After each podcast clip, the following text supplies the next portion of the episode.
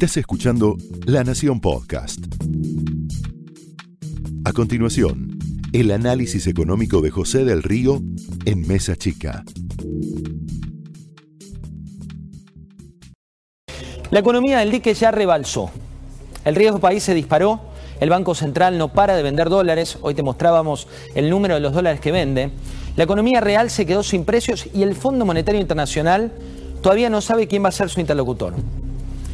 La inflación, en tanto, en un ratito le vamos a preguntar a Rodolfo Santangelo, corre su arco hora a hora, minuto a minuto.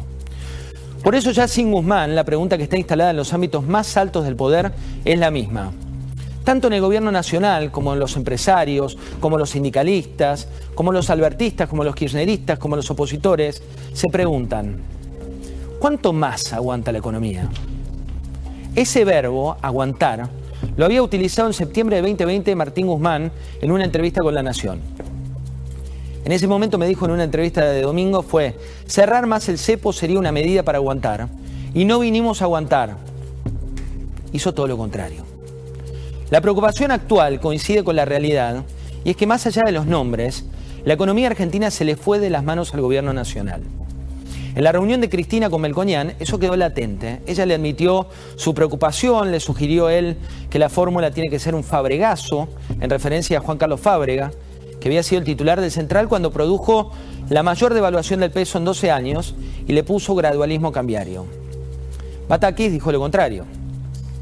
El Central, eh, por entonces que no compraba dólares, tenía cantidad de pesos, estaba parado el Club de París, los buitres, bueno, un ajuste clásico que hizo Fábrega significó que no le alcanzaba de evaluar diariamente, sino que tuvo que hacer lo que la jerga llaman un saltito. Cristina se entera un poco antes de quién podría ser la sucesora de Guzmán, pero en tiempo real que Guzmán se iba. Ella escuchó a Melconian con atención y en su comida a puertas cerradas, en su reunión a puertas cerradas con el presidente de la Nación, le dijo, quiero un cambio de rumbo, quiero un cambio económico. De no hacer cambios de fondo, la economía se encamina a un sendero de no retorno. También así el gobierno de los Fernández. Esto no es un diagnóstico agorero, no se trata de eh, tratar de asustar, sino de la realidad. Tanto Fernández de Kirchner como Kirchner conocen los detonantes de las grandes crisis en la región. Fíjate, en Venezuela fue por la quita de poderes de la Asamblea Nacional el detonante. En Colombia fue por una reforma tributaria. En Chile por un aumento en el precio del metro. En Ecuador por un paquete de medidas que eliminaban subsidios de los combustibles y también por el aumento del precio del combustible. En Paraguay, el detonante de la crisis fue, bueno, tuvo dos capítulos. Uno, la gestión de la pandemia. El otro, el aumento del precio del combustible. En Brasil, allá lejos de ese tiempo, en 2014, el detonante también fue el incremento del precio de transporte público. No hay que jugar con la realidad que atraviesa la Argentina. No hay que asustar pero en la Argentina hay muchas encuestas que marcan un tanque en reserva. Para que se den una idea, el 60% de los argentinos creen que la inflación va a ser más alta este mes. El 23% estima que la situación va a ser mejor en dos años. Los datos son de Fixer, que fue la que acertó los resultados de las PASO en 2021. Un dato más. La inflación es para los argentinos el principal flagelo. El estudio de Jacobo te muestra economía, inflación, trabajo y dinero.